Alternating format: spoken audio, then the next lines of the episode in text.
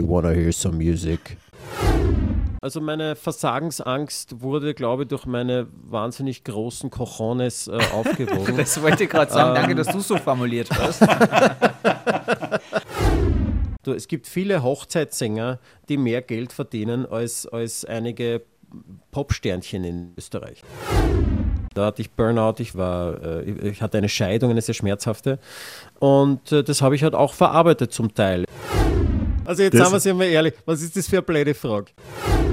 Der Austro-Podcast mit Wolfgang und Simon. Hallo liebe Hörerinnen, hallo liebe Hörer, hier ist wieder eine neue Folge von eurem Lieblingspodcast, hoffentlich.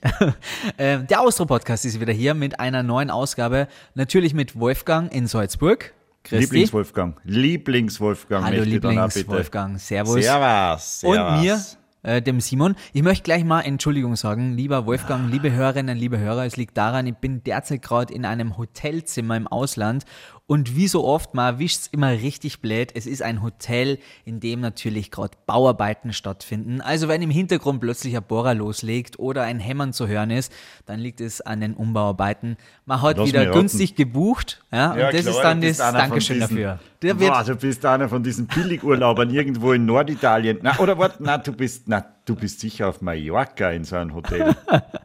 ähm, die Destination lassen wir offen, aber deswegen nochmal mein Appell an alle, aufpassen, beim äh, Buchen des Sommerurlaubs. Das ist es um und auf. Und vor allem erkundigen, gibt es da Bauarbeiten? Wenn ja, Finger weg. Ja? Und, sag und ich, Leute. Sag ich, euer Urlaubsexperte Simon Eigner. Und was äh, Simon natürlich nie beachtet, wenn es unter 300 Euro die Woche kostet, könnte es sein, dass nicht alles perfekt ist. Das muss man jetzt auch mal dazu sagen. Ja, Spormeister. So kleine Toastbrot-Diät schaut er im Urlaub natürlich nicht. Hast du überhaupt jetzt schon einen Koffer oder hast du immer nur Sackerl? Weil immer wenn ich mit Simon unterwegs war, hat er alles in irgendwelche Nylon-Sackerl oder Ikea-Taschen verpackt gehabt. Ah, das waren nur schöne Zeiten. Ja, und vergessen deine Urlaubsoutfits, lieber Wolfgang. Diese riesengroße Sonnenbrille, die du für 5 Euro im Supermarkt gekauft hast und natürlich das grellgelbe T-Shirt, äh, das mehr geblendet hat als die Sonne am Himmel. Aber das sei dahingestellt. Ich glaube, wir waren ein gutes Du auf Urlaub. Der Verkäufer Verkäufer hat gesagt, das schaut gut aus, wenn man braun ist. Exakt. Ähm, das war ein kleiner Schwank zu unseren gemeinsamen Urlaubsreisen. Das wäre eine eigene Folge. Total. Seitdem sind wir aber natürlich nicht mehr gemeinsam gereist. Es gibt Gott Gründe dafür. Gott sei Dank. Wolfgang, eine Frage an dich. Was machen die Namen Nadine Beiler, Eric Papilaya, Global Kreiner, Alf Peuer, Manuel Ortega, oder auch Udo Jürgens mit dir. Die waren alle beim Song Contest. So ist es. Wir sind wieder in Song Contest Stimmung. Bist du so ein kleiner Song Contest Freak?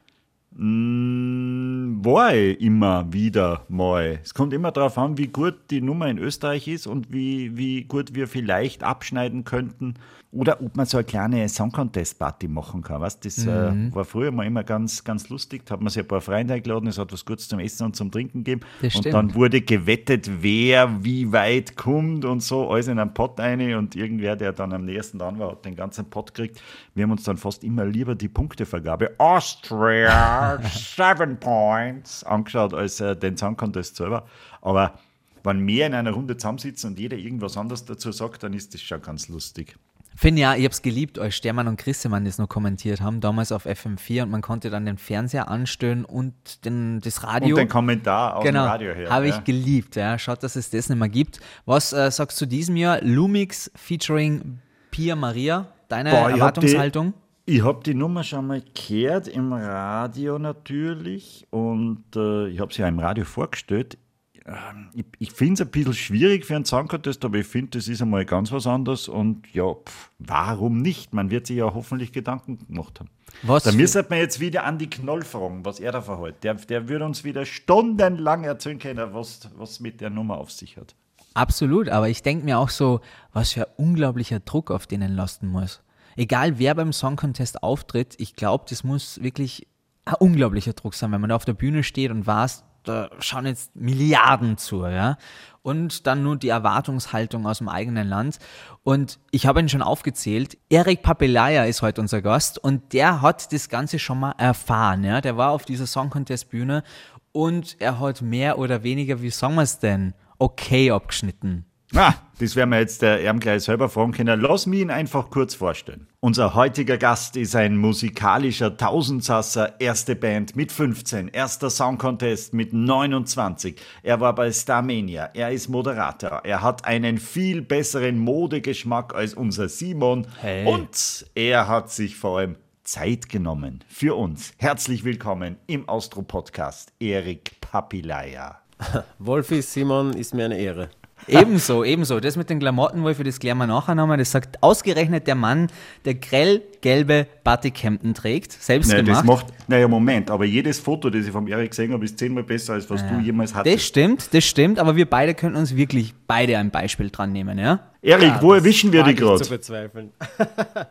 äh, jetzt gerade, jetzt gerade sitze ich im Schnitt. Ah, im Schnitt? Ja, was, was für ein Schnitt? Ich, Schnitt. Ich, schneide, ich, schneide auch. Also ich bin ein, äh, ich mache Musikvideos äh, und jetzt gerade ist ja Promotion, äh, mache ich gerade Promotion für meine neue Single und da muss ich gelegentlich einfach Promotion-Flicks schneiden für Instagram oder für äh, genau. Aus dem Grund sitze ich gerade in Innsbruck in meinem Büro und schneide mir da was zusammen.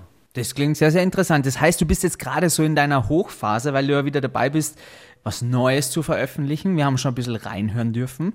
Darüber sprechen wir gleich ein bisschen später. Aber in erster Linie wollen wir dich auch äh, dafür nutzen, heute ein bisschen mehr über den Song Contest zu erfahren, weil der beginnt wieder am 10. Mai und äh, das große Finale ist am 14. Mai. Lass uns damit erstmal anfangen vielleicht. Welche Gefühle hast du denn nur, wenn du das Wort Song Contest hörst? Was macht es in dem Moment mit dir? Naja, das, das sind gemischte Gefühle, ganz klar. Ähm, das ist einfach ein, ähm, ein, ein Moment, der mein ganzes Leben verändert hat und, und gestaltet hat bis, bis zum heutigen Tag. Äh, es war auch ein sehr, es war, es war sehr, sehr viel ähm, Hype und sehr, sehr viel Freude dabei. Es war sehr, sehr viel Enttäuschung dabei. Ähm, ich hatte aus irgendeinem Grund, und ich weiß bis zum heutigen Tag nicht, was es denn ausmacht, dass du dann im Nachhinein davon profitierst oder nicht.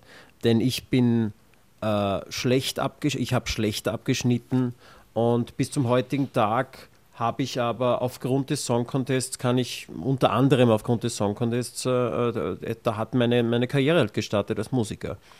Äh, und äh, andere schneiden teilweise sogar besser ab und für die ist es fast ein, ja, ein, ein, ein, ein, Grab. Also die haben, die haben wirklich, die, also ich habe mit Bands gesprochen, ohne, ohne Namen nennen zu wollen, die mir einfach gesagt haben, das war die schlimmste Entscheidung ihres Lebens und das hat für sie alles kaputt gemacht. Also ich kann nicht sagen, woran was die, aber bei mir war es halt eigentlich eine, im Nachhinein gesehen, eine sehr, sehr positive und schöne Sache. Äh, wenn ich sage, ich bin allerdings kein äh, wie soll ich sagen, ich bin kein, kein Nerd, kein Song Contest Nerd. Äh, da da gibt es ganz andere. Ich, äh, ich schaue ihn äh, jedes Jahr und ich muss ihn auch teilweise schauen, weil ich einfach beruflich damit irgendwie verbunden bin oder irgendeine Sendung äh, mache, die, die damit zu tun hat. Und wenn ich jetzt passiv als, als Konsument an den Song Contest denke, dann denke ich an großes Kino, großartige Auftritte und teilweise auch die schlimmsten Sänger, die ich jemals auf einer Bühne gesehen habe. okay, das ist ungefähr so, wie wenn ich einen Wolfi manchmal singen höre, aber das ist ein Nein, anderes Thema. Selbst die, die Sänger, die nicht so großartig sind oder richtig schlecht, das heißt nicht, dass die nicht gewinnen können beim Song Contest. Das, das, ist wieder, das steht wieder auf einem ganz anderen Blatt. Ja, ich glaube aber, dass das, das übernimmt man noch so ein bisschen aus der Zeit, wo es keine, keine Jury gab. Also diese ganz, also ich sage jetzt mal, und die hatten ja auch einen großen Unterhaltungswert, Lordi. Also wenn man es jetzt wirklich auf den Gesang reduziert, war Lordi wahrscheinlich gesanglich einfach jetzt unterirdisch, aber die hatten halt einfach andere Argumente. Also die Finnen ähm, mit den Masken, ne? für alle Hörerinnen und Hörer, die das jetzt nicht mehr... Das war, das war 2006. Genau. Hard Rock Halleluja. ganz genau, ganz genau. Und das ist jetzt natürlich, also wenn es um Gesang geht, äh, gibt die Jury da natürlich schon auch äh, das, das hebt das ganze Niveau natürlich auch und, und, äh, und ist jetzt nicht nur auf bunt und schrill und laut und möglichst, möglichst auffallen, weil das Publikum logischerweise nach 15 Acts irgendwann einmal äh, nicht mehr für sich bewertet, sondern halt einfach so in einem Modus ist, wo das halt einfach durchrennt. Ich habe das jetzt sehr, sehr interessant gefunden, Erik, was du gesagt hast. Aus Sicht eines Künstlers ist es ja scheinbar ein riesengroßes Risiko, was man geht, dass man da überhaupt dran teilnimmt. Das heißt, wie du es richtig gesagt hast, für die einen ist es ein Grab, für, an, für andere ein richtiger Startpunkt von einer Karriere. Mm, wie bist du denn daran gegangen, diese Entscheidung dann schlussendlich zu vollziehen? Mache ich mit oder nicht? Na, für mich war ja nicht viel zu verlieren. Ja, ich war, ich war, ich habe bei Starmania mitgemacht. Äh, genau, du warst zu dem Zeitpunkt ja quasi bekannt durch Starmania, bist du Fünfter geworden. Genau, Genau, und da war auch ein wirklich große, großes mediales und, und großes Interesse überhaupt von, von den Menschen in Österreich da an dieser Staffel. Ähm, was natürlich auch an den Charakteren gelegen ist, da war halt Conchita Wurst dabei, also damals noch der Tom ähm, oder die, die großartige Nadine Beiler. Da, Beide da übrigens haben beim Song Contest auch mitgemacht, finde ich ganz genau, witzig. Ganz genau. Beide auch recht erfolgreich. Ja. Und, äh, und das war natürlich ein, äh, eine sehr, sehr, eine Staffel, die recht viel Aufmerksamkeit erregt hat. Und danach bin ich halt direkt zum Eurovision Song Contest gefahren. Ähm, für mich war da nicht viel zu verlieren. Ja, ich, ich war ein, ein Newbie zu dem, zu dem damaligen Zeitpunkt. Das ist jetzt nicht so, als, als wäre ich ein, ein Act gewesen, der der, ja, eine, eine, keine Ahnung, es würden jetzt Bilderbuch zu, zum Eurovision Song Contest fahren, ja, die halt einfach eine, eine große Fanbase haben. Ähm, das trifft heuer schon eher zu für Lumix. Aber ich glaube auch, dass dieses Risiko mittlerweile ähm, sich einfach erledigt hat. Also ich glaube, dass die, die Chancenabwägung viel, viel, viel mehr dafür spricht, dass man es tun soll. Wenn man jetzt nicht dem Geschmack entspricht oder ein rein österreichischer Act ist, ich sage jetzt mal, der vielleicht Austropop macht, dann schränkt das natürlich ein bisschen deine Zielgruppe ein. Da muss man sich natürlich doppelt überlegen, ob man seine Fans nicht vergrault, weil in Österreich der Song Contest auch zum Teil immer noch ein bisschen ein verstaubtes Image hat. Ähm, international gesehen ist es eine Riesenchance, einmal in deinem Leben vor 200 kolportierten äh, Millionen Menschen zu singen und da zu schauen, was denn passieren kann. Wahnsinn. Und alleine in der Vorarbeit, das, was heutzutage an Social Media Impact stattfindet für dich, äh, also ich, ich wage zu sagen, dass du einmal wahrscheinlich mehrere 10.000 neue Follower hast in, in einigen Tagen, wenn, du, wenn, wenn die Nachricht kommt, dass du für dein Land an den Start gehst. Das war ja bei dir noch nicht, weil 2007 warst du, gell? Ja, leider. das hätte ja, ich gerne das hat ja, Das hat ja damals noch nicht. Du warst eben gerade nach diesen unsäglichen Lordi, wo man überhaupt darüber geredet hat, dass der Song Contest eigentlich nur noch lächerlich ist, weil man sowas, wenn so wer gewinnen kann, dann, dann äh, ist die ganze Veranstaltung eigentlich absurd. Ne? Naja, es war einfach zu einem Zeitpunkt, wie gesagt, da gab es keine Jury. Äh, auch zu meinem, zu, äh, bei meinem European Song Contest gab es noch keine Jury und, und da, war, da war halt Auffallen um jeden Preis. Und die haben das einfach richtig gemacht. Ja, genau, auffallen war das Motto. Nicht singen, auffallen. Ja, genau. Und das, das ist ja auch verständlich. Ich glaube, für Zuseher, die halt 30 Songs am Stück hören, irgendwann geht es halt einfach auch darum, wie, wie, wie positionierst du dich so laut und so lautstark, dass du, dass du noch auffällst. Äh, während ein Juror natürlich die Aufgabe hat, wirklich jeden Song äh, auch schon im Vorfeld einfach mal zu hören und zu sagen, okay, wie, wie, wie bewerte ich das und dann in Verbindung mit dem Auftritt. Ähm, das, das, das ist, ich glaube schon, dass das sehr aufwertet, auch den Eurovision Song Contest. Und mhm. damals ist es aber trotzdem, muss man schon sagen, die Regeln sind die Regeln. Ja? Äh, und, und die haben gewonnen und sie haben alles richtig gemacht. Ich glaube, dann wurden sogar ein paar Regeln geändert, weil mehr als sechs Leute dürfen jetzt nicht mehr auf die Bühne. äh, ja, bei mir waren es auch sechs, genau. Ich weiß gar nicht, wie das war bei Lordi. Äh, aber in erster Linie weiß ich ehrlich gesagt nicht, wie lange die Jury jetzt wieder zurück ist. Aber das hebt natürlich das Niveau schon. Äh, ich muss allerdings auch sagen, ich habe jetzt, ich, ich hab jetzt moderiert den American Song Contest für, für, für das österreichische Fernsehen, für Servus TV. Und die setzen dem Ganzen nur mal die, Krone, die, die Krone auf. Ja, also die, Was Show angeht was die Show betrifft und auch die Qualität der Künstler. Also das ist, da ist halt jeder ein Halleluja. Also die, es ist halt dann doch Amerika die, die Mutter des Entertainment. Also das merkt man schon. Wie sehr hast du denn du in die Hosen geschissen dann am Ende, als feststand, du fährst zum Song Contest? Es, es war nicht schlimm es war nicht schlimm. Also meine Versagensangst wurde, glaube ich, durch meine wahnsinnig großen Cojones äh, aufgewogen. das wollte ich gerade sagen. Danke, dass du so formuliert hast. Na, da, da war die jugendliche Naivität, glaube ich, einfach nur groß genug. Ähm, und vor allem muss man dazu sagen, ich gewinne uns den Schatz. Na, da, also ich war nicht sehr äh, es, es, gab da, es gab da damals ein, ein, äh, ein Voting von der BBC und äh, die haben die haben äh, unsere Performance auf Platz 1 gesetzt. Das war einen Tag vorm, äh, vor der Vorrundenentscheidung. Mhm. Und da hast du natürlich schon große Hoffnungen, dass du zumindest in die Top 10 kommst. Ja, aber ich hatte jetzt keine großen Hoffnungen, dass ich jetzt, dass ich, dass, dass ich den Eurovision Song Contest gewinne. Ähm, nichtsdestotrotz äh, waren die Cojones eher auf das, dass ich mir gedacht habe, ich gehe jetzt da raus und, und, und bin ich und hau rein.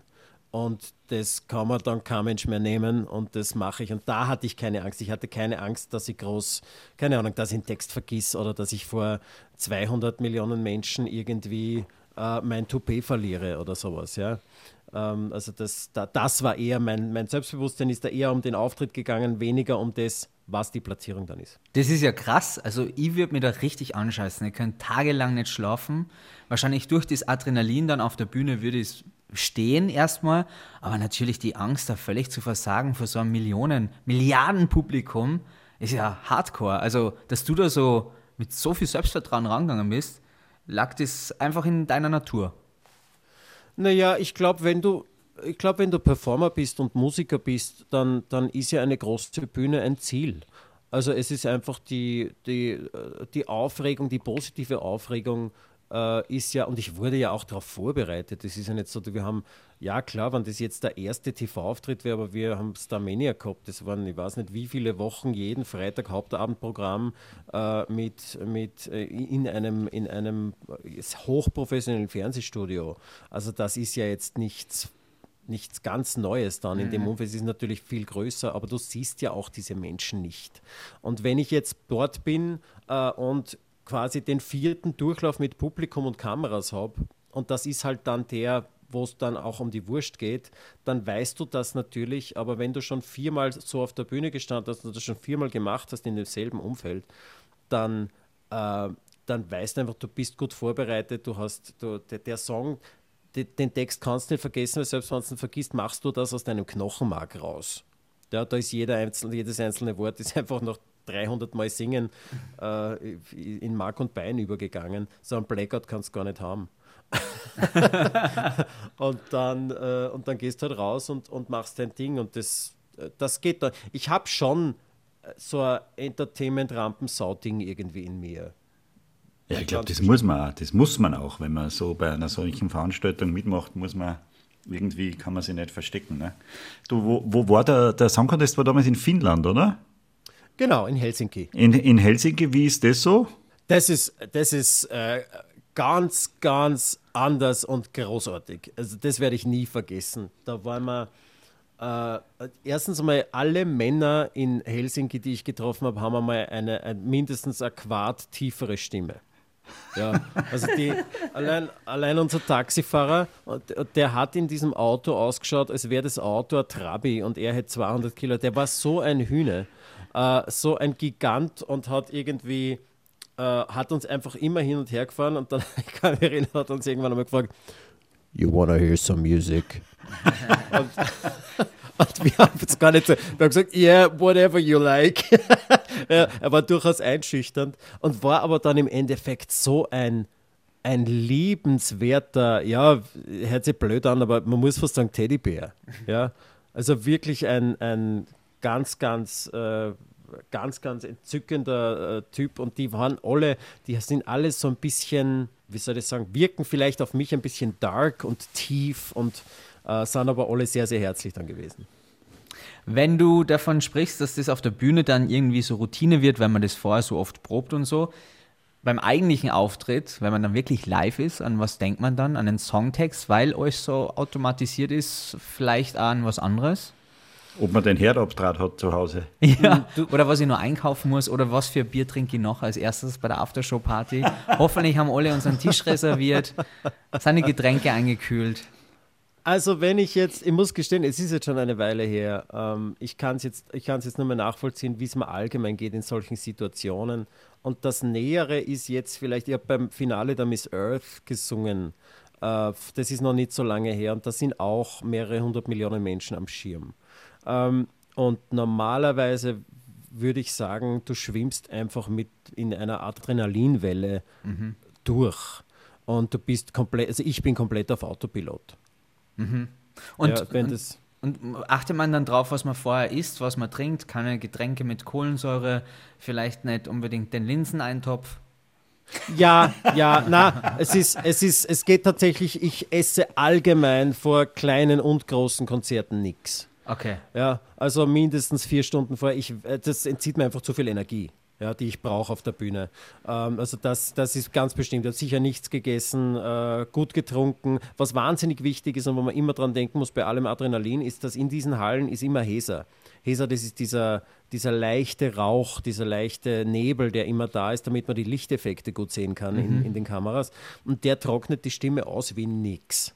Mhm. Ja, und da, ähm, da muss man immer gut aufpassen, immer viel trinken, äh, und schauen, dass das feucht bleibt, weil sonst hast du halt einfach äh, plötzlich eine, eine, eine ganz und tiefere Stimme beim Auftritt. Wie groß ist die Konkurrenz untereinander? Gerade Backstage sagt man, boah, das sind die Idioten oder das sind die Doofnüsse aus XY, keine Ahnung. Finnland. Das, würde in Finnland nicht unbedingt machen, wenn man da an dem Tag singt. Na, das ist, es ist ja keine Competition. Äh, du trittst ja nicht an und schlagst dem anderen ins Gesicht und schaust, dass er K.O. geht oder so. Also tatsächlich ist es vergleichsweise langweilig, glaube ich. Es ist, um ehrlich zu sein, ist die Stimmung hinter der Bühne extrem freundschaftlich und extrem, ich glaube, die sind alle nervös und wissen, dass es ja, dass es wahrscheinlich nichts bringen wird, diese Person irgendwie äh, irgendwie ungut anzugehen oder so. Also das ist, nein, es ist das Gegenteil. Also man, man versteht sich jetzt, ich, du lernst natürlich nicht alle kennen, aber es sind einfach Künstler und Musiker unter sich und Tänzer und Performer und das alles verbindet einen mehr, als es einen trennt. Okay, das heißt, ich höre raus, dafür ist die Aftershow-Party äh, dementsprechend äh, an die Aftershow-Party kann ich mich nicht erinnern. okay, da wollen wir weiß jetzt Details mal, wissen. Eine, weiß nicht mal, ob es eine gab oder ob ich dort war. Wirklich? Also wenn es in Finnland keine Aftershow-Party gegeben hat, dann war es sie auch nicht. Also ganz ehrlich. Aber wie viel Druck ist dann abgefallen? Ist es genau so, dass dann ganz viel Druck abfällt und man ganz viel Bier trinkt und äh, sie dann einfach gehen lässt durch diese Partynacht, die hoffentlich besonders wild ist, weil es natürlich auch anstrengend ist die Wochen davor? Natürlich. Mm, nein, nein, in dem Fall nicht. Das, das, äh, das, das kenne ich von anderen Auftritten sehr, sehr gut, die was weiß ich, wichtig sind oder aufregend sind oder groß sind, wo du dir denkst, bauen, jetzt ist es vorbei und dann bekommt dieses, diese, dieses Gefühl, wow, es ist jetzt passiert und, und, und ich habe nicht komplett versagt oder so.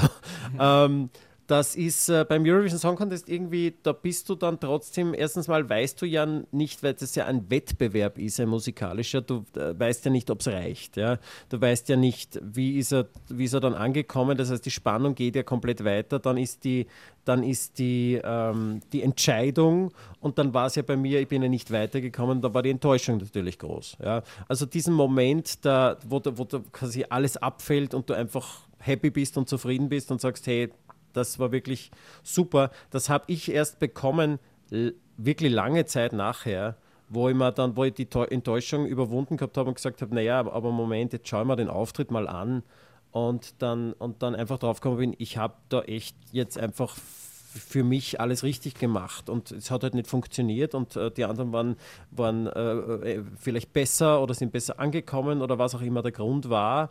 Ähm, ich ich, ich hätte es jetzt nicht recht viel besser machen können. Und, und das war dann der Moment, wo ich, wo ich ein bisschen meinen Frieden gemacht habe damit. Wie, wie war denn dein Gefühl, dein persönliches Gefühl nach deinem Auftritt, wenn du die letzte Silbe gesungen hast, fertig bist und dir denkst, yes, ich habe gut performt oder hast du eher gedacht, puh, weiß nicht genau. Na, ich wusste schon, ich wusste schon, dass ich, dass ich, äh, dass ich das so gemacht habe, wie ich es wollte. Ja, also ich war zu, sagen wir mal, 90 Prozent happy mit meinem Auftritt. Ähm, ich habe im Nachhinein gehört, dass ich, das ist ein, ein Musikerding jetzt, äh, äh, das wird, werden die wenigsten hören, aber als Sänger war ich leicht sharp wie man so schön sagt. Das heißt, ich hatte. Du warst scharf. Ja, nicht, nicht, nicht Auf horny, nicht horny, so. sondern sharp. Okay, verstehe. Äh, ich kann ja so schlecht Englisch, sorry. Das bedeutet, dass man wahrscheinlich, äh, manchmal, das passiert vor allem, wenn du deine Stimme im In-Ear äh, zu laut hast im Vergleich zur Musik. Das war gut abgestimmt, aber normalerweise singt man halt dann wahrscheinlich doch ein bisschen kräftiger und ein bisschen lauter noch, wenn dann wenn dann wenn es dann um die Wurst geht. Und wenn die Stimme dann im Vergleich zum Playback zu laut ist, dann kann es sein, dass die Stimme so einen Touch nach oben wandert. Das heißt noch, das ist noch relativ weit weg von falsch singen. Es ist aber einfach so, so eine leicht, leicht zu hoch. Und das, das war das, was ich im Nachhinein gehört habe. Aber auch das ist jetzt nicht wirklich nichts Tragisches. Die meisten Menschen würden wahrscheinlich sagen, das, das, das höre ich jetzt nicht. Ja. Das ist jetzt das, was ich an mir kritisieren würde, äh, dass es daran gescheitert wäre. Das würde mich jetzt wundern. Hast du dann nach dem Auftritt, du hast dann gesehen, okay, ich, komme nicht weiter, hattest du da irgendwie äh, dann schon, ich möchte jetzt nicht sagen, Angst ist das falsche Wort, aber irgendwie ein ungutes Gefühl, wieder nach Hause zu kommen? Wir Österreicher neigen ja dazu, dass wir man muss vielleicht noch dazu sagen fürs Protokoll, äh, er ist im Semifinale ausgeschieden und hat mit Platz 27 quasi den vorletzten Platz gemacht, gell, für alle Hörerinnen genau. und Hörer nochmal. Als ich äh, nach Hause gefahren bin, habe ich äh, da gab es noch keine Platzierungen. Also ich wusste nicht, äh, wie viele Punkte es gab. Ähm, und vor allem, äh, es ist einfach auch, es ist hochkompliziert, das, das, das Punktesystem. Ähm, das, das habe ich erst Jahre später dann festgestellt. Äh, Im Endeffekt war es mir dann auch egal. Ähm, ich, ich glaube kaum, dass irgendjemand im Land so enttäuscht war, wie ich selber enttäuscht war. Mhm. Und äh, als ich dann nach Hause gekommen bin, war es, und das ist jetzt auch wieder der Grund, wo ich nicht weiß, was es ausmacht, dass das dann passiert. Aber mein Feedback in erster Linie auch medial war, hey, Daumen hoch, das hat super gepasst und, und, äh, und äh, da, da, da, das, also im Endeffekt war es so ein alles gut gemacht und es hat halt nicht geklappt oder, oder viele haben auch gesagt, das ist eine, eine Punkteschieberei und so weiter. Ich mag das eigentlich nicht, weil es klingt wie Entschuldigungen. Ja? Also ich sage immer, es waren offensichtlich die anderen sind besser angekommen oder waren besser. Und, äh, und, aber das Feedback im Land für mich oder zu mir persönlich äh, oder auch medial war eigentlich ein sehr gutes. Und das Schönste war dann auch, dass der Song direkt eine Woche nach diesem Ausscheiden äh, zum ersten Mal Top 10 war in Österreich. Äh, und das hat mir dann eigentlich äh, sehr, sehr ein sehr, sehr gutes äh, Gefühl gegeben, obwohl ich ausgeschieden bin, dass es, dass es jetzt kein Fehler war, es zu machen. Und, äh, und dann ging es ja eh gleich weiter mit dem Liveball auch, weil es war der Liveball-Song. Äh, das war auch wieder ein großer Auftritt, da hat man sich gleich wieder darauf vorbereiten müssen. Und die Häme hielt sich extrem in Grenzen, muss ich gestehen. Mhm, mhm. Hast du im, im Vorfeld oder danach irgendwie mit anderen Song Contest-Teilnehmern aus Österreich einmal getroffen und, und abgesprochen, wie war es bei dir und äh, was mache ich am gescheitesten?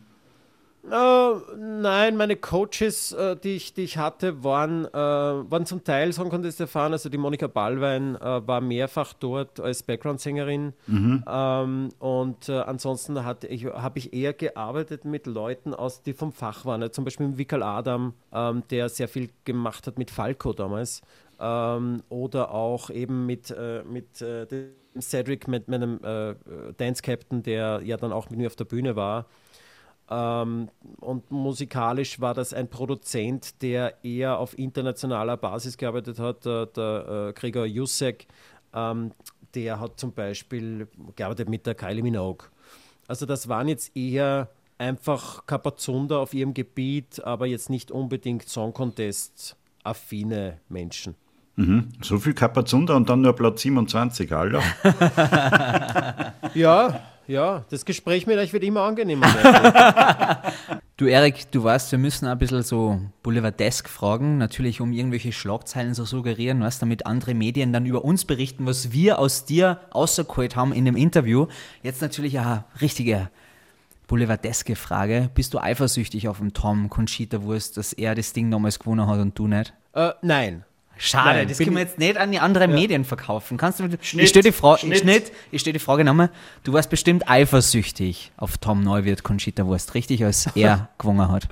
Nein, nein. Vielleicht wäre ich eifersüchtig gewesen auf, äh, auf andere, ich weiß es nicht. Da geht es jetzt gar nicht darum, dass es gewonnen hat oder dass wir in derselben Staffel waren oder, oder sowas, sondern da geht es in erster Linie darum, dass ich weiß, ich könnte das niemals machen. Mhm. Und das ist ähnlich mit Andreas Cavalier oder mit anderen Künstlern. Wenn, ich, wenn die erfolgreich sind mit entweder einer Kunstfigur oder einer Musik, die ich einfach, wo ich weiß, dass das würde mich nie, das könnte ich nicht oder, oder das würde mich nicht glücklich machen oder das bin einfach nicht ich. Das ist etwas, wo ich, wo ich einfach sage, nein, da, da, ich will auch nicht, ich würde nicht als Conchita Wurst den Song Contest gewinnen wollen weil das nicht ich bin. Das ist der Tom und das ist seine Kunstfigur und das ist sein Ding und das ist großartig, wie er das macht und es ist perfekt. Ich könnte das nicht. Äh, und ich könnte auch nicht damit erfolgreich sein. Und das deshalb kann ich da nicht eifersüchtig sein. Ich sage mal, das ist eher was, wenn jetzt ein, ein Typ, der mir sehr ähnlich ist, auf die Bühne geht und, äh, und das, Ding, das Ding mitnimmt, da würde ich mich wahrscheinlich einfach mehr hinterfragen.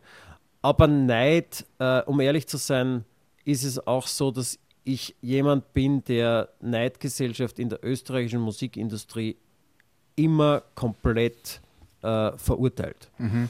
Äh, weil ich weiß, dass jeder Erfolg von jedem österreichischen Künstler im In- oder Ausland für die gesamte Branche wie ein Segen ist. Mhm. Und man das einfach schätzen muss und wissen muss, je mehr Geld für die österreichische Musik zur Verfügung steht, desto mehr Menschen profitieren davon, auch desto mehr profitiere ich davon. Äh, und das ist nie ein, weil der jetzt einen Nummer 1 Hit hat, kann ich sehr wohl auch äh, äh, stattfinden musikalisch. Und es gibt äh, so, es, ja, ein Nummer 1 Rank kannst du dann auch, der, der bleibt dann drei Wochen, dann ist der nächste da und so weiter. Ja? Also das ist jetzt nicht wie ein Olympiasieg, der halt für die Ewigkeit dann dann da ist und, und da hast du halt verloren. Ja, das ist eher beim Song Contest so. Aber in den Charts oder, und, und ich bin ja nicht direkt gegen den, den Tom angetreten oder gegen, äh, was weiß ich, die Nadine oder so. Ja. Mhm. Ähm, also das ist, das ist einfach, das ist nicht meine Ort, um ehrlich zu sein.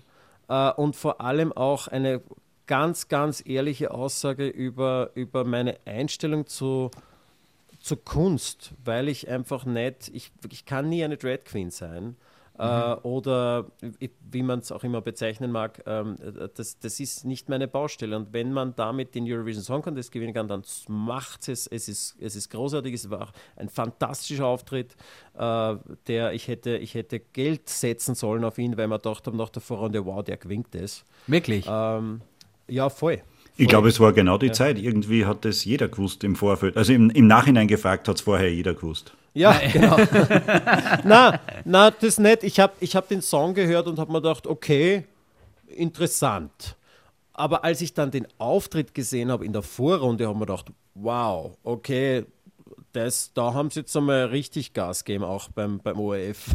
Die haben, da haben, das haben sie mal richtig ernst genommen, ja.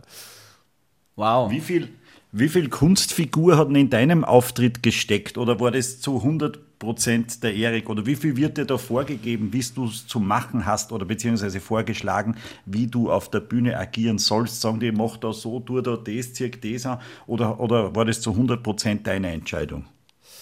Also Kunstfigur, Kunstfigur hat keine drin gesteckt im Sinne von dem, was ich dargestellt habe. Äh, das allerdings, was überhaupt nicht authentisch war, waren die Outfits. Mhm. Es war halt ein, äh, ich, schau, ich, ich weiß nicht, ihr habt ja wahrscheinlich in der Vorbereitung ein paar Sachen von mir angeschaut und Natürlich. Und, äh, äh, was jetzt so mein Style ist und meine Sachen, die ich gerne mache. Deswegen habe ich gesagt, ähm, du bist modisch ein absolutes Vorbild normalerweise. Also, ja, das, äh, und ich bin halt mit, mit, mit breitem Glitzerkostüm irgendwie von Vivian Westwood auf die Bühne gegangen, weil es einfach der Liveball-Song war. Mhm. Äh, und ich, das wusste ich auch im Vorfeld. Ich, ich wurde vom Liveball-Organisator äh, und vom Produzenten und von der Universal und vom ORF ausgesucht, das zu machen als Vertreter des Liveballs.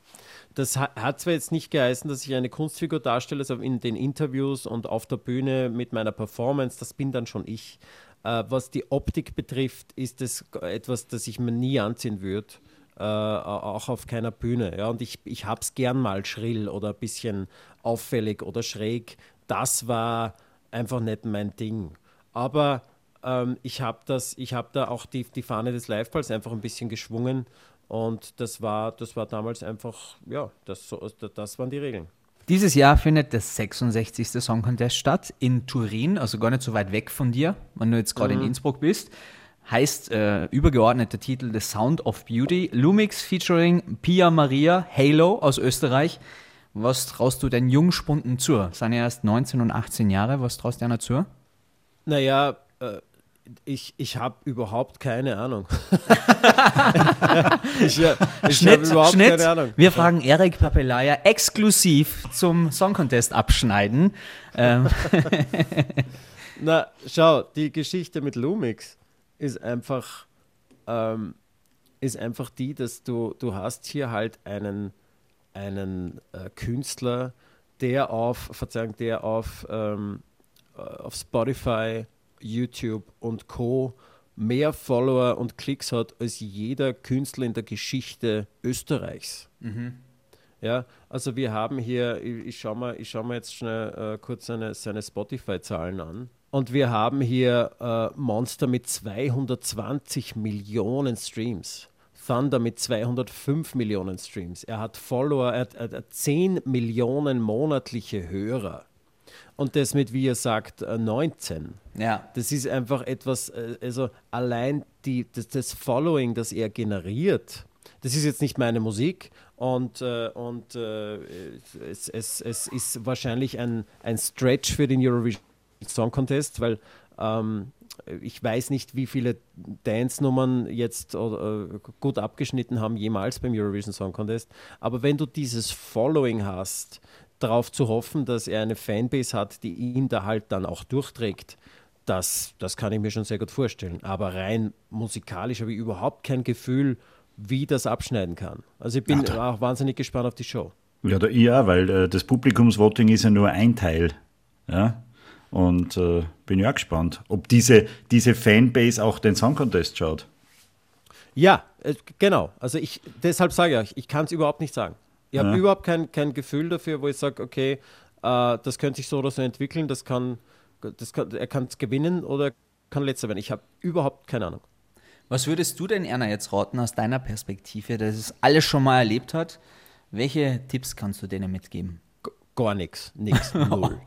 Kein Glitzer, kein Glitzerkostüm vielleicht anziehen. Na, jetzt im Ernst, äh, wenn du meine, meine Spotify-Zahlen kennen würdest, dann ich gebe keinem Künstler einen Rat, der, der weltweit äh, einfach ein, ein, ein extrem erfolgreicher DJ ist. Mhm. Ja, das ist jetzt so, als würde ich jetzt. Äh, naja, aber deine Ahnung. Erfahrung, also ich möchte auch, also ich finde es immer gut von jemandem, der das schon mal erlebt hat, Tipps zu bekommen, auf was man achten sollte. Also insofern geht es jetzt weniger um die Spotify-Zahlen, vielmehr um, um die Erfahrung, die du schon gemacht hast. Ich glaube nicht, dass, dass man die Erfahrungen, die ich gemacht habe, noch, noch vergleichen kann mit dem, wie der Eurovision Song Contest heutzutage ist. Ja, ich kann, schau, ich kann, was ich immer machen kann, ist, ist äh, ich kann jemanden, jemanden äh, in beratender Funktion äh, zur Verfügung stehen, wenn es um Singen geht. Mhm. Ja, ich, ich, ich, bin da in dem Bereich sicher recht versiert äh, und, und habe da, äh, weiß da, okay, wird jetzt der Sängerin, wie, wie, wie ich vorher schon gesagt habe, würde ihr raten, gebt geh nicht so lange in den, in den Auftrittsraum, bevor du, bevor du singen schau, dass du so spät wie möglich reinkommst, dass deine Stimme nicht austrocknet wegen, dem, wegen diesem Hesernebel. So, mhm. Solche Dinge. Aber jetzt einfach auf, auf einer großen Ebene zu sagen, was würde ich denn den Künstler raten? Gar nichts. Ja. Die, die wissen jetzt alle in diesem Segment und in dieser Zeit, wo wir leben, haben die zehnmal bessere äh, Ratgeber, als ich jemals sein könnte, was, äh, was jetzt auch Social Media betrifft, was, den, was, den, was die Show betrifft, was den Auftritt betrifft. Ich war 2007 beim Eurovision Song, das ist schon sehr lange her und da waren die Gesetze komplett anders. Ähm, gilt das auch für Starmania oder kann man das nur ein bisschen besser vergleichen, damals und jetzt? Ähm, na, das kann man deutlich besser miteinander vergleichen, weil sich die Show im Kern nicht wahnsinnig verändert hat. Eigentlich gar nicht, ne? Also bis auf das, dass wenig Zuschauer sind, äh, ist es jetzt eigentlich, äh, ist es jetzt eigentlich recht ähnlich dem, dem also weniger Zuschauer meine ich im Saal, ja, also das, das wegen, wegen Covid-Regeln halt, äh, von den, die, die, ähm, von den Zuschauerzahlen mal abgesehen, die steigen meistens gegen Schluss hin immer, immer dann ein bisschen hoch. Äh, aber jetzt, bis auf das hat sich das Gesicht der Show nicht wahnsinnig verändert und ist eigentlich jetzt noch recht, recht ident, würde ich sagen. Ja, mich wundert es ja, dass es immer nur äh, Talente gibt überhaupt in Österreich, weil irgendwann muss doch das einmal alles leer gefischt sein. Es gibt so viele Talente-Shows jeden Tag irgendwo in irgendeinem anderen Land und irgendwo muss doch einmal fertig sein. Ne? Naja, also jetzt um ganz ehrlich zu sein, äh, äh, glaube ich, dass, dass sich auch jetzt der ORF wahrscheinlich einen Gefallen tun würde, den Pool ein bisschen zu verkleinern. Äh, Hat man ja versucht, weil man ja schon quasi äh, nur ausgesuchte äh, Talente ja, ranlässt. Aber auch da waren einige dabei, denen diese Bühne einfach noch viel zu, zu groß, groß ist. Ja. ja. Also das ist jetzt, da tut sich ja auch keiner einen Gefallen damit.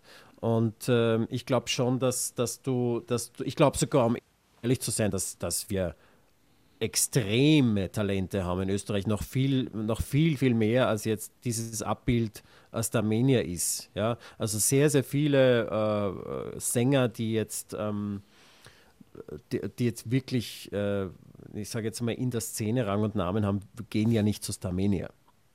Das ist ja auch ein, ein, eigenes, ein eigenes Thema. Ja? Das ist, sagen wir mal, vielleicht 30 Prozent von gestandenen Sängern sagen, ich, ich gehe jetzt zu einer Castingshow und, und, und 70 Prozent sagen, na, das, das ist nichts für mich.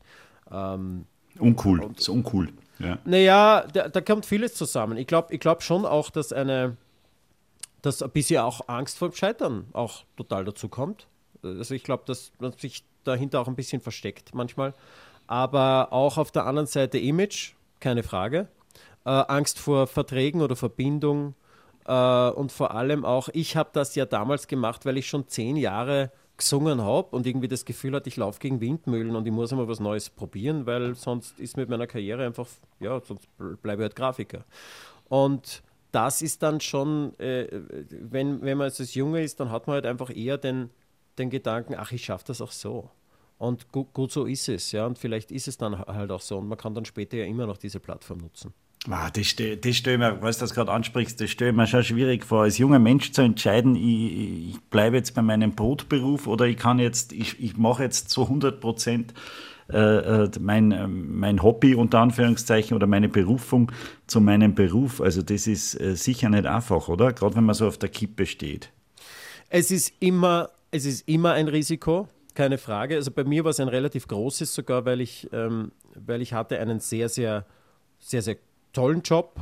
Äh, ich war damals äh, äh quasi Haus- und Hofgrafiker bei Premiere World, hat es damals geheißen, jetzt heißt es mittlerweile Sky. Ähm, und das war einfach eine super, super äh, Klima, es war gut bezahlt, es, war, es war, hat, hatte einfach alles, was man halt, was man halt braucht. Mhm. Und ich habe mir halt dann komplett äh, aus dem rausgezogen und bin halt einfach zu Starmania gegangen und gesagt, okay, jetzt schau einfach mal, was passiert. Ähm, das ist allerdings schon so, dass du dass du schon als Musiker im Allgemeinen, und ich sage jetzt mal, nehmen wir es einfach mal her als Sänger, Sänger oder Sängerin in Österreich, so wie überall auf der Welt, extrem viele Möglichkeiten hast, äh, dein Geld mit Gesang zu verdienen. Und da muss man manchmal nicht einmal wahnsinnig talentiert sein, manchmal reicht es einfach, wenn man fleißig ist. Ja, das ist wie in anderen Bereichen auch. Du musst einfach fleißig sein, du musst es gut verchecken. Aber es gibt, du, es gibt viele Hochzeitssänger, die mehr Geld verdienen als, als einige Popsternchen in Österreich. Durch die Masse ist, meinst du jetzt, einfach weil sie präsent sind, viel auftreten und sich gut verkaufen? Naja, die spielen zwei bis dreimal in der Woche, verdienen bei jedem Gig einen Tausender und, und, und, und sind, sind happy damit. Ja? Also das ist, das ist ja, das ist ja ein, das ist ja ein sehr, sehr gutes Geschäftsfeld eigentlich und ein sehr cleveres Geschäftsfeld. Und äh, da muss man halt ein, einfach auch mal äh, sehen, dass Musik ja nicht nur Starmania ist oder nicht nur die große Bühne. Das kann ja auch sehr wohl äh, einfach Unterhaltung sein. Das kann sehr wohl einfach, äh, das können sehr, sehr viele kleinere Bühnen sein oder es gibt auch jede Menge Bands, die heute halt auf Festivalbühnen spielen, die man vielleicht gar nicht so kennt, äh, außerhalb dieser. Ich, ich, ich sage euch ein Beispiel. Äh, Starmania 4 das hat äh, ein, äh, ein Sänger gewonnen, der, hat, der heißt Oliver Wimmer. Mhm. Und der, der ist in Österreich, ich weiß nicht, wie viele Menschen sich überhaupt noch an ihn erinnern können, aber der hatte eine, eine richtige äh, äh Bootsladung an Gigs in, in den Vereinigten Staaten äh, und Promo bei Good Morning America äh, mit seiner Band Audiodam. Und das ist halt so, das bekommt man dann gar nicht mit, ja. Aber da, es gibt so viele verschiedene Genres, so viele verschiedene Segmente, wo du als Musiker dich, wo es dich hinziehen kann, die jetzt nichts zu tun haben mit Casting oder mit, mit ich sage jetzt mal, einer wöchentlichen äh, Performance im Hauptabendprogramm deswegen sagen die Menschen ja dann auch immer, hey, man hört nichts mehr von dem oder dem oder dem. Ja, aber geh mal auf die, geh, geh mal auf die Homepage oder schau mal auf YouTube und du wirst sehen, oh, da tut sich ganz schön viel im, im Leben von diesem, von diesem Künstler. Interessant. Das heißt, ähm, dass es durchaus Menschen gibt in unserem Land, die außerhalb unseres Landes so viel Erfolg haben, wo wir gar nichts mitkriegen, oder was? Das vom Oliver Wimmer wusste ich gar nicht zum Beispiel. Ja, voll. Oliver Wimmer, äh, Johnny K. Palmer, der mit mir in der Staffel war, das ist ein sehr erfolgreicher Produzent zum Beispiel in Ungarn. Ähm, und, äh, und dann hast du natürlich grundsätzlich hast du mehrere Acts, ich sage jetzt einmal, Par of Stellar ist vielleicht das, das, das beste Beispiel, der in Österreich sehr, sehr spät erst angenommen wurde, ist das, was er heute halt jetzt mittlerweile ist. Mhm. Äh, Lumix ist jetzt genauso ein, genauso ein Thema. Ähm, und, und da musst du halt auch einfach sagen, da gibt es eine, eine Bringschuld, aber da gibt es auch ein, halt auch eine Hohlschuld, bevor man über Künstler urteilt. Äh, zu sagen, na, ich informiere mich mal, nur weil es mir jetzt nicht durch, durch äh, Medien wie ORF oder Kronenzeitung äh, quasi vorgetragen wird, ähm, gibt es vielleicht in Österreich recht viele Musiker, die einen großen Erfolg haben, von dem ich halt einfach nichts weiß. Aber ich finde es durchaus interessant, auch du hast deinen Weg als Musiker über all die Jahre bestritten. Du hast ja immer wieder Wege gefunden, wie du dich neu erfindest und wie du trotzdem irgendwie Kohle verdienst. Also es ist ja nicht so, dass du dann äh, gesagt hast, ich bin der, der vom Song Contest und ich ziehe damit ewig durch die Lande, sondern du hast dann plötzlich Swing gemacht. Vielleicht magst du deine Musikkarriere nach äh, dem Liveball und dem Jahr 2007 selber mal kurz zusammenfassen für alle Hörerinnen und Hörer. Naja, vieles davon war, vieles davon war ja nicht nicht unbedingt gesteuert, in vieles bin ich ein bisschen reinge, reingestolpert. Also das Erste, was eigentlich das, ähm, ich, ich ein bisschen den Spaßfall an der Musik machen, relativ nah nach dem Song Contest, das hat, hatte mit einer, mit einer Geschichte zu tun, mit meinem damaligen Manager, der mittlerweile verstorben ist. Ähm, und der wie soll ich sagen, der, der hat mich einfach um sehr viel Geld erleichtert. Ah, echt? Ähm, und dann waren da auch noch diverse Querelen mit, äh, mit meiner Plattenfirma, der Universal damals, die äh, jetzt hoffentlich äh, andere Maßstäbe setzt an die Zusammenarbeit mit Künstlern. Bin mir ziemlich sicher, dass sie das jetzt deutlich besser machen. Damals war es ziemlich enttäuschend alles.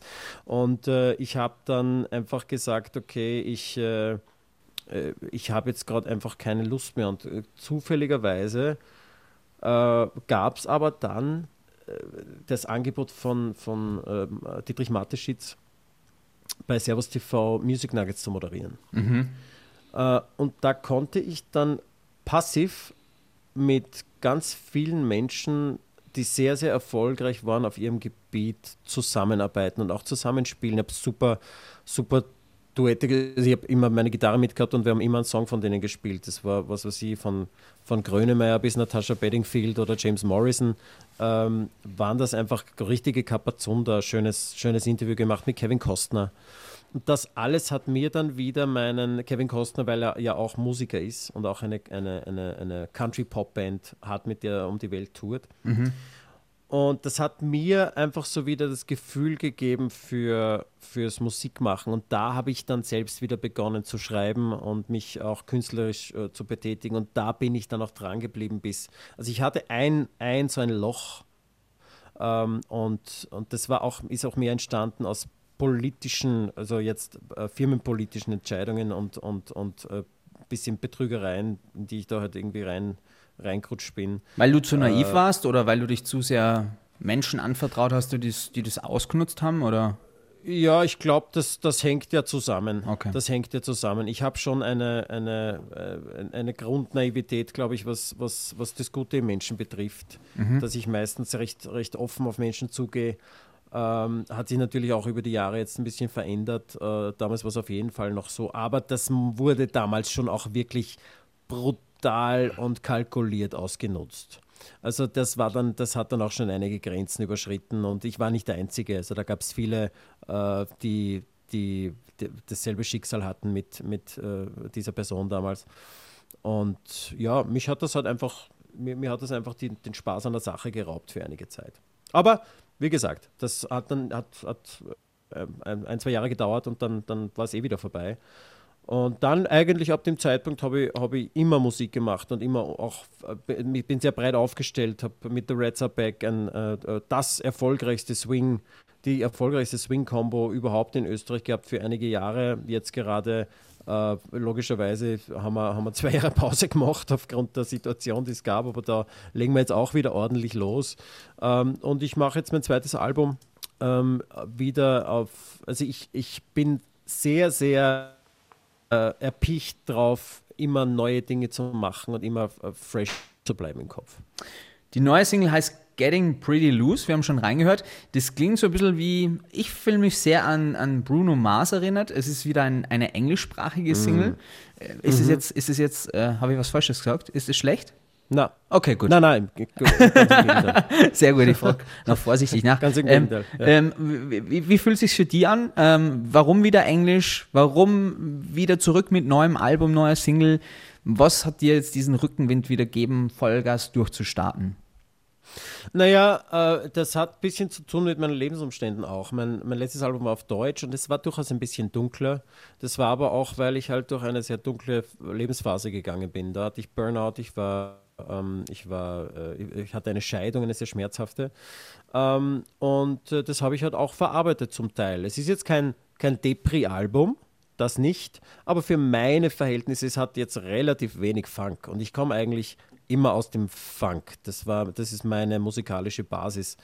Ähm, und äh, das kann ich jetzt, äh, jetzt war es, um ehrlich zu sein, einfach so, dass ich in dieser Zeit, wo, wo man jetzt nicht auf die Bühne konnte und im Kern bin ich ja immer noch Entertainer. Mhm. Also das ist ja das, was mich am meisten, glaube ich, was mir am meisten Spaß macht, ist zu versuchen, mit Menschen im Publikum einen, einen, einen gewissen Draht aufzubauen und, und, und, und schauen, wie weit es gehen kann. Ähm, aber ich bin ja zu Hause gesessen und habe das alles sehr vermisst und äh, habe dann viel Prince gehört, der ja, wie soll ich das sagen, der, der hatte in seinen Konzerten immer schon eine, eine, eine Struktur, aber meistens dann gegen Ende hin oder bei den Zugaben war es dann so, das hat sich alles in eine, in eine ziemliche Jam-Session verwandelt. Und genau dieses Feeling, das hat mir gefehlt, dieses, dass halt Dinge entstehen im Moment die vorher nicht entstanden sind und nachher nie wieder entstehen werden. Und da bin ich ja zu Hause gesessen und habe ja, mit mir alleine gejammt, äh, so lange, bis ich irgendwo was gespürt habe, wo ich gesagt habe, oh, das, okay, da habe ich jetzt auch Spaß dabei, das, auch wenn ich jetzt keine Band habe, mit der ich spiele oder keinen, keinen Gegenpart, aber das macht mir jetzt auch Spiel, äh, Spaß, quasi alleine zu Hause zu jammen. Und da gehört die englische Sprache einfach auch dazu, weil ich natürlich in dieser Zeit auch ein bisschen die Leichtigkeit gesucht habe. Und leicht und, und die Phonetik im Englischen ist einfach um so viel, äh, geht es um so viel leichter von der Zunge als das Deutsche, die eine wahnsinnig sperrige Sprache ist. Äh, ich muss mich mit jedem deutschen Song einfach extrem auseinandersetzen, phonetisch, bis ich den so habe, dass ich das Gefühl habe, der klingt jetzt. Äh, Im Englischen geht es einfach von der Zunge. Das und meine, mein, mein Label wollte schon längst, dass ich, dass ich mal wieder was Englischsprachiges mache. Und in Kombination dessen machen wir jetzt einfach ein englisches Album. Darf ich noch fragen, weil du sagst, äh, du hattest einen Burnout, war das berufsbedingt dann auch oder war es rein, weil private Sachen einfach zusammengekommen sind? Das ist immer, das ist immer äh, bei mir eine Kombination gewesen, die zweimal, wo es mich erwischt hat. Einmal war es einfach leichter und das zweite Mal war es wirklich grob. Ähm, und äh, das sind immer, es ist immer eine Kombination aus beidem. Diesen diesen beruflichen Stress, den, den, trage ich eigentlich mit mir rum. Mhm. Äh, also den, der ist eigentlich äh, über Jahre auf einem sehr, sehr ähnlichen Level gewesen. Ähm, dann, und, und, wenn dann auch noch private Dinge dazukommen, das ist das, was mir dann das Haxel legt, wie wir mhm. so schön sagen. Ja.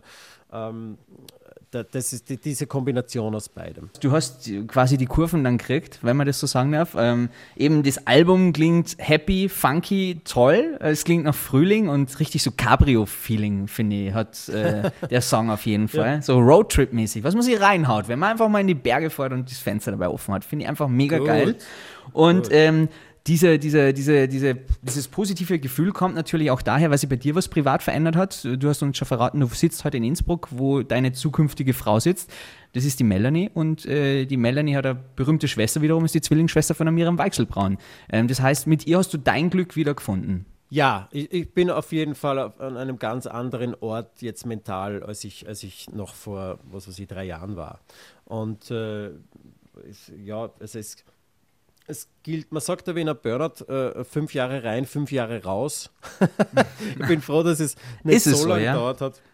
Das ist so, das ist so der, der Spruch auf der Straße. Ja. Mhm. Aber ähm, bei mir war es Gott sei Dank jetzt nicht so lang, aber es, es dauert schon einige Jahre, bis du halt Du, du, spürst es immer mal wieder und ich spüre es auch jetzt noch.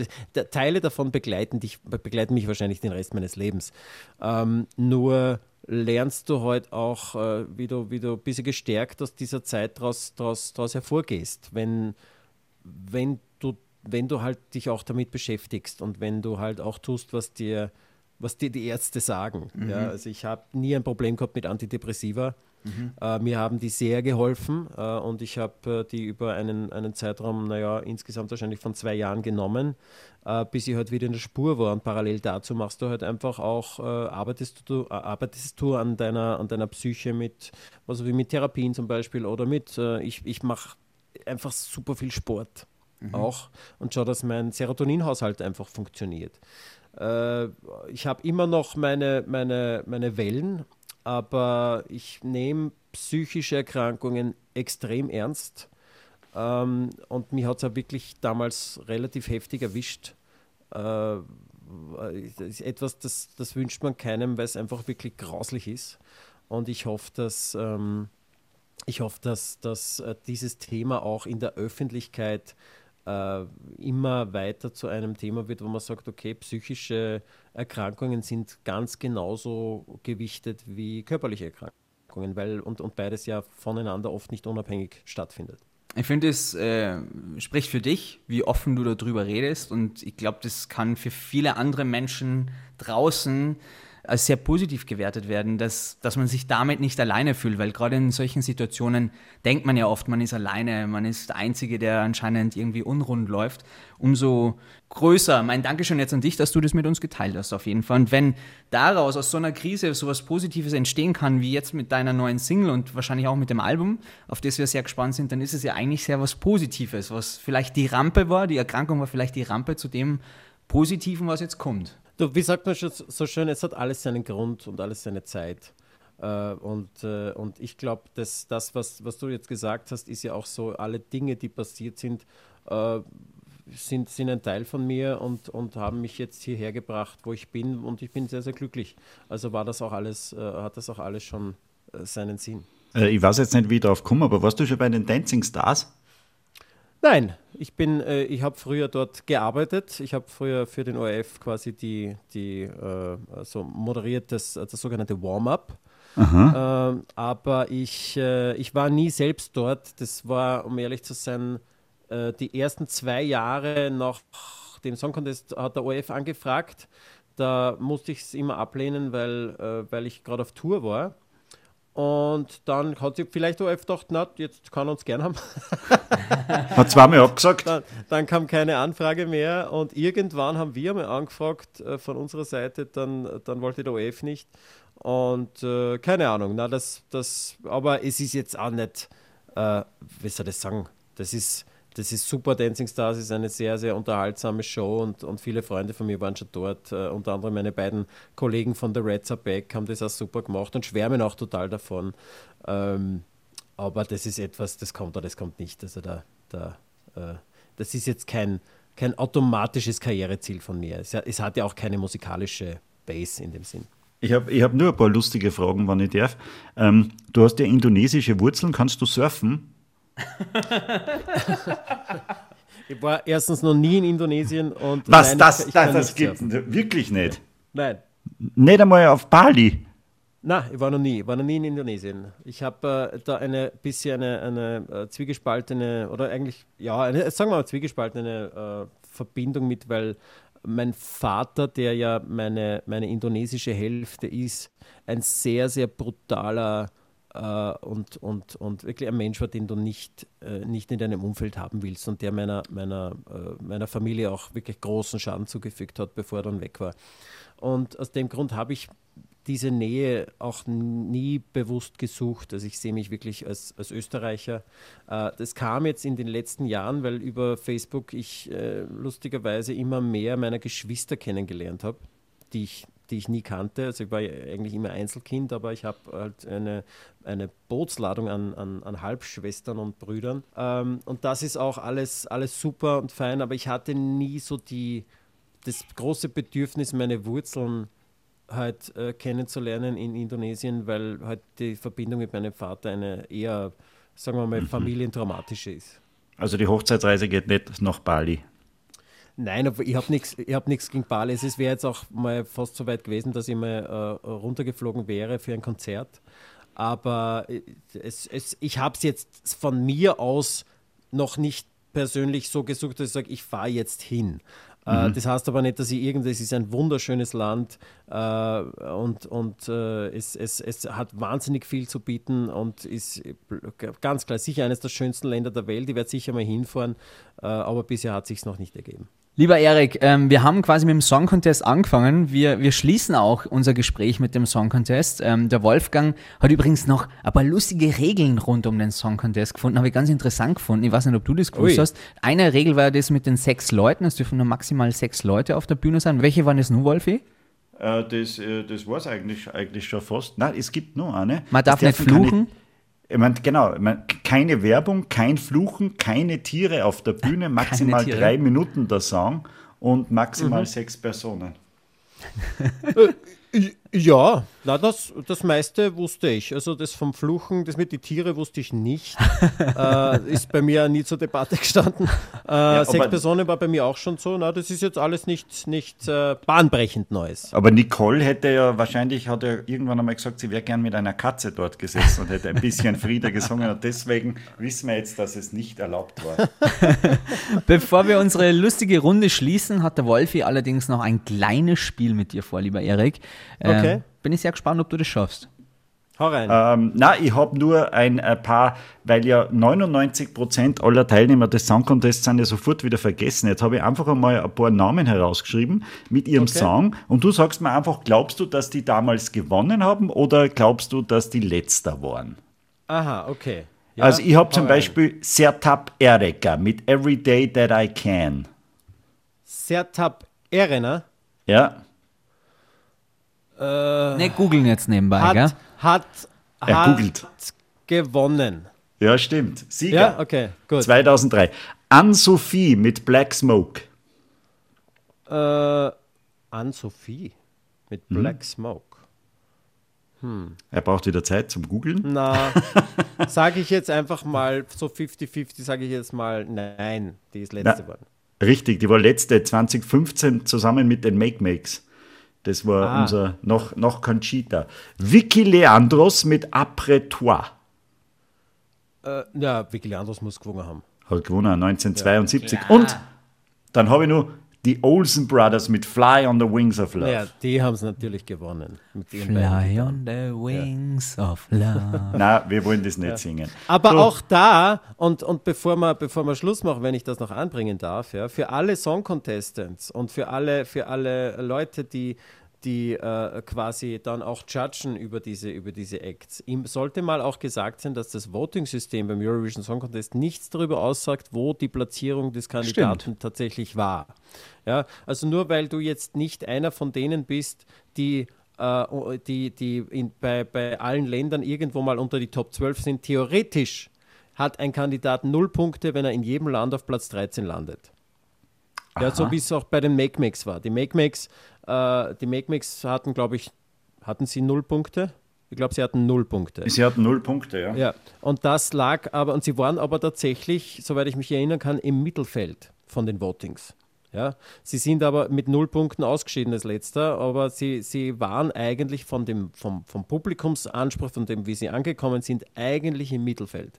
Ja, aber da, so, darüber redet dann keiner mehr, wenn es vorbei ist.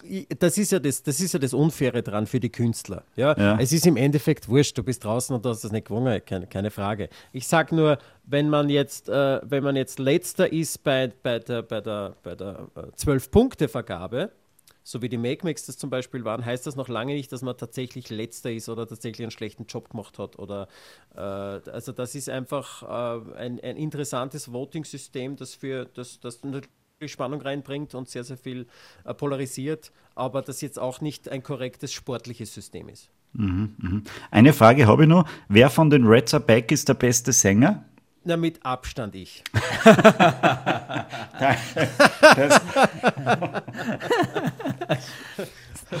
also jetzt das haben wir es ja mal ehrlich. Was ist das für eine blöde Frage? Ja, eh, stimmt. Eh. Na, super, na, Wolfi, ja. super, Wolfi. Jetzt haben wir nur die Schlagzeile für die Folge sozusagen. Ich bin ja, der beste Sänger, sagt Erik Papelaya. Genau. Ja, und was ist das für eine blöde Frage? Erik, mega vielen Dank und danke für die Zeit vor allem, die du dir genommen hast für uns. Ähm, wir haben uns sehr gefreut und für diesen Einblick zum Song Contest in dein Leben, was sehr, sehr spannend ist. Und wir drücken dir ganz fest die Daumen, dass das neue Album so chartet, wie du dir das wünschst oder zumindest den Erfolg bringt, den du dir wünschst, weil du hast es dir mehr als verdient.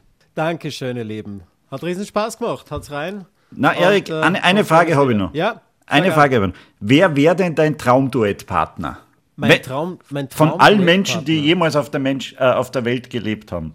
Ah, die jemals gelebt haben. Oh, uh, Sammy Davis Jr. Ah, siehst du das. Doch einer vom, vom Original Jr. Red Pack. Ja. Und jetzt im Original, also es, es, hätte sich eng gehalten zwischen Michael Jackson und Sammy Davis Jr. Uh, und jetzt aktuell von denen, die jetzt noch leben, uh, lustigerweise, ich glaube Ariana Grande. Ja, aber nur weil sie so gut ausschaut. Na, weil sie eine, weil sie eine Stimme hat, wie eine, wie, das, das, das die seidenweichste Stimme, die jemals. Ich bin ein Riesenfan von ihr. Kann man verstehen. Wolfi, hast du noch eine Frage? Ähm, in welcher Fernsehserie wärst du gerne dabei gewesen? Entschuldige, ich bin 43, weil sie so gut ausschaut. Das ist ja, das ist ja fast schon illegal. äh, Entschuldige, in welcher Fernsehserie wäre ich gern dabei gewesen? Ja, weil ich mir da immer denke, ich wäre gern bei, bei einem Colt für alle Fälle mal mit, hätte ich gern Oh, mitgespielt. ja, das ist aber ganz weit vorn bei mir auch. Das ist ganz weit vorn bei mir auch. Ich hätte wahrscheinlich vor fünf, sechs Jahren hätte ich noch gesagt in der Bill Cosby Show. Ah, ähm, das kann man jetzt nicht mehr sagen. Das kann, man, das kann man nicht mehr sagen, keine Chance, nein. Äh, dann würde, würde, ich sagen How I Met Your Mother, weil die Robin einfach so, so toll hast du nur eine Frage? Ähm, na, eigentlich ist alles, alles, alles erledigt. Na doch, eine hätte noch.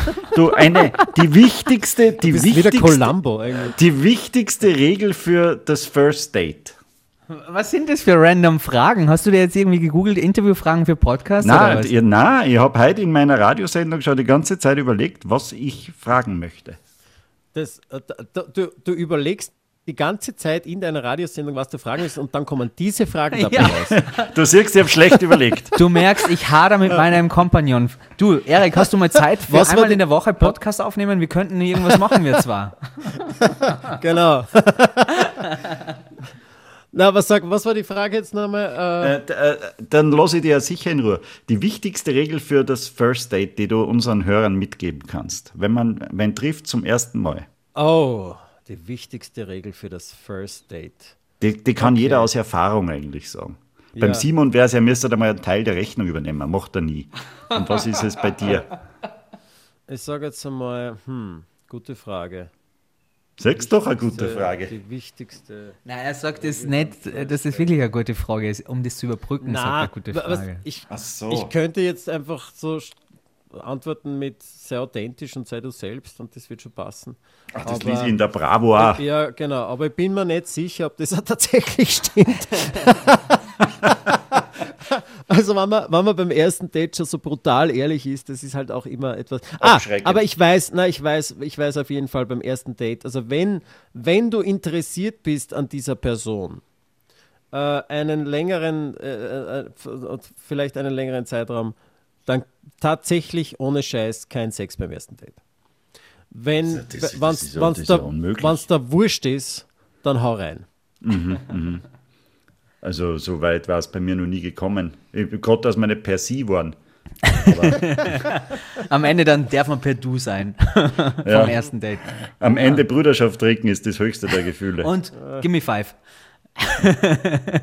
Lauf bei dir, Wolfie. Ich glaube, das müssen wir beide nochmal für uns noch besprechen mit dem ersten ja. Date. Erik, tausend Dank für deine Zeit. Der Wolfie ist jetzt, glaube ich, auch leer, was seine Fragen angeht. Wolltest angeht. du nicht nur noch der Bucketlist fragen? Das ist doch immer deine letzte Frage. Ach, stimmt. Was steht noch auf deiner Bucketlist, Erik? Jetzt war ich ganz verwirrt aufgrund deiner vielen Fragen, Wolfgang. Was steht noch auf deiner Bucketlist? Oh, was ich tun will in meinem Leben? Ja, gibt es noch etwas, was hm. auf deinem Zettel unbedingt äh, zu erfüllen ist?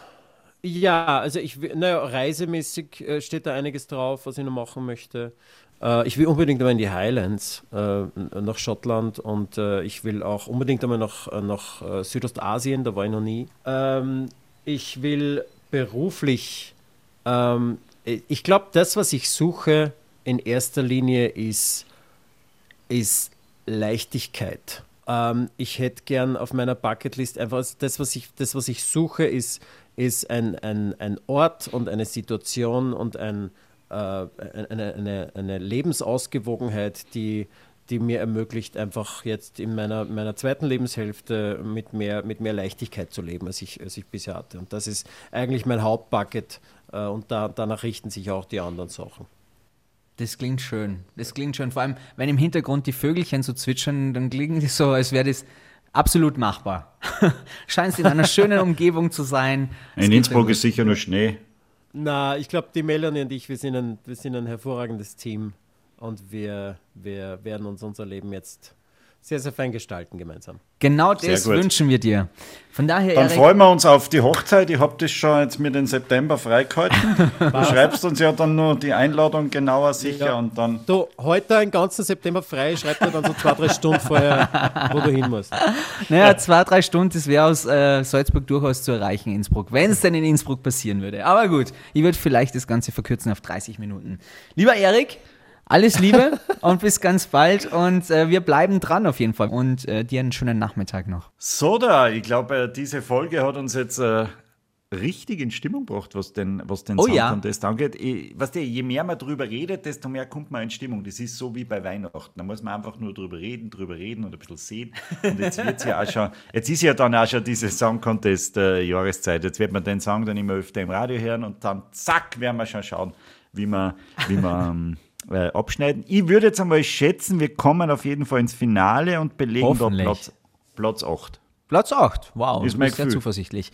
Ich bin sehr gespannt, vielleicht der Appell an Stermann und Grissemann, doch den Song Contest wieder mal zu kommentieren. Das würde mich sehr freuen. Die konnte man mal in unsere Sendung holen. Das ja vielleicht ganz gut, in unserem Podcast viel mehr. Seit wann haben wir eine Sendung? Ja, ist auch eine Sendung. okay. Das ist eine Podcast-Sendung. Für mich ist alles eine Sendung. Der Wolfgang ist immer auf Sendung. Ähm, ich muss gerade schmunzeln, weil ich lese mal parallel nochmal so die alten Song-Contest-Titel von Österreich durch.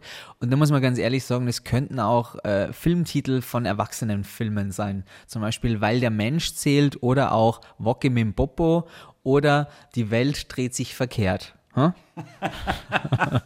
ja, stimmt. Äh, aus dieser Sicht habe ich es noch gar nicht gesehen. Glücklicherweise. Der Song Contest ist ab 16. Glücklicherweise haben wir in diesem Jahr einen englischen Titel und äh, das ist vielversprechend, glaube ich mal. Wir drücken fest die Daumen. Und lieber Wolfgang, ich sage wieder mal vielen lieben Dank. Das hat mich heute sehr gefreut und wünsche dir natürlich eine schöne Zeit. Wir hören uns in zwei Wochen wieder. Eine, eine Frage hätte ich schon noch gehabt ja? an den Erik Papilaya, aber Welche jetzt, denn? Ist, jetzt ist spät, jetzt ist er weg. Jetzt fällt es mir nicht mehr ein ob du bei der Hochzeit eingeladen bist, vielleicht? Als Brautjungfer. Lustiges Bild, auf jeden Fall. Vierte!